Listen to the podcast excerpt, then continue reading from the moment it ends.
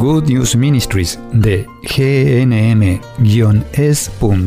presenta Camino al Cielo. La vida es un viaje lleno de desafíos.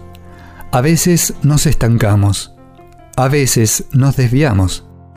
Cuando caminamos con Jesús en el poder del Espíritu Santo hacia el lugar que Dios Padre pensó para nosotros, los resultados son mucho mejores de lo que podemos pedir o imaginar.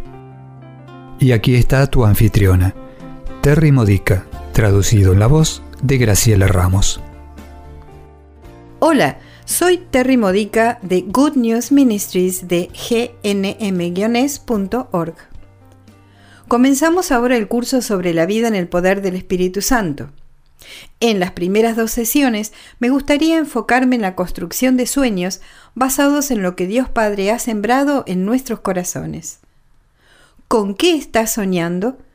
¿Qué deseos resuenan profundamente dentro de ti y te dan energía cuando piensas en ellos? Y cuando oras por ellos, sientes una cierta confianza que crece. Ese es el Espíritu Santo dentro de ti reactivando el sueño. Esto es lo que significa vivir en el poder del Espíritu Santo, vivir los sueños de Dios.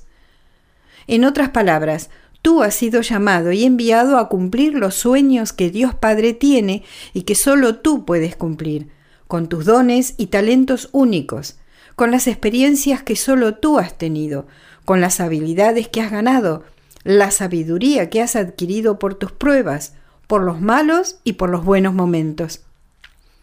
Vivir en el poder del Espíritu Santo significa vivir el sueño.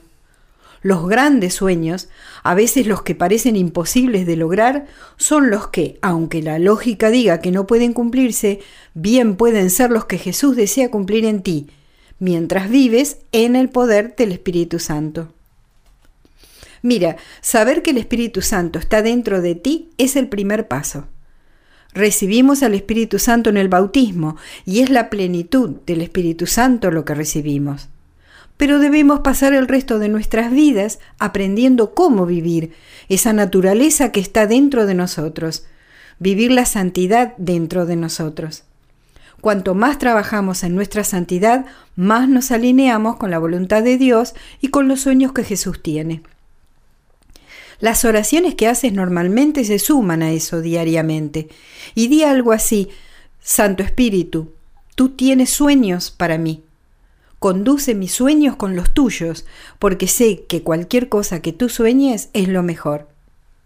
Sí, a veces parece ser duro y difícil, porque recuerda que parte del camino cristiano es la cruz, pero siempre hay una victoria después de la cruz, siempre hay una resurrección cuando seguimos a Jesús hasta la cruz y luego a través de la cruz.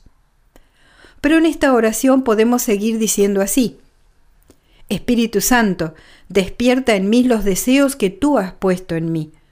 Reaviva en mí los deseos que ya tengo, pero que los he desechado.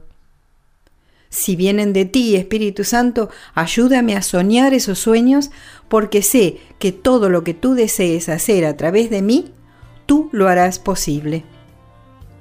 Después de eso, es solo cuestión de mantener los ojos abiertos para ver cómo Dios lo hace posible.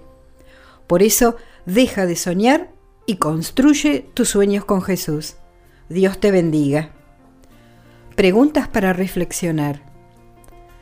Nombra un sueño que tengas que espera que se haga realidad con la ayuda de Dios. ¿Cómo te sientes cuando oras por ello? ¿Parece más real el sueño o menos posible mientras oras?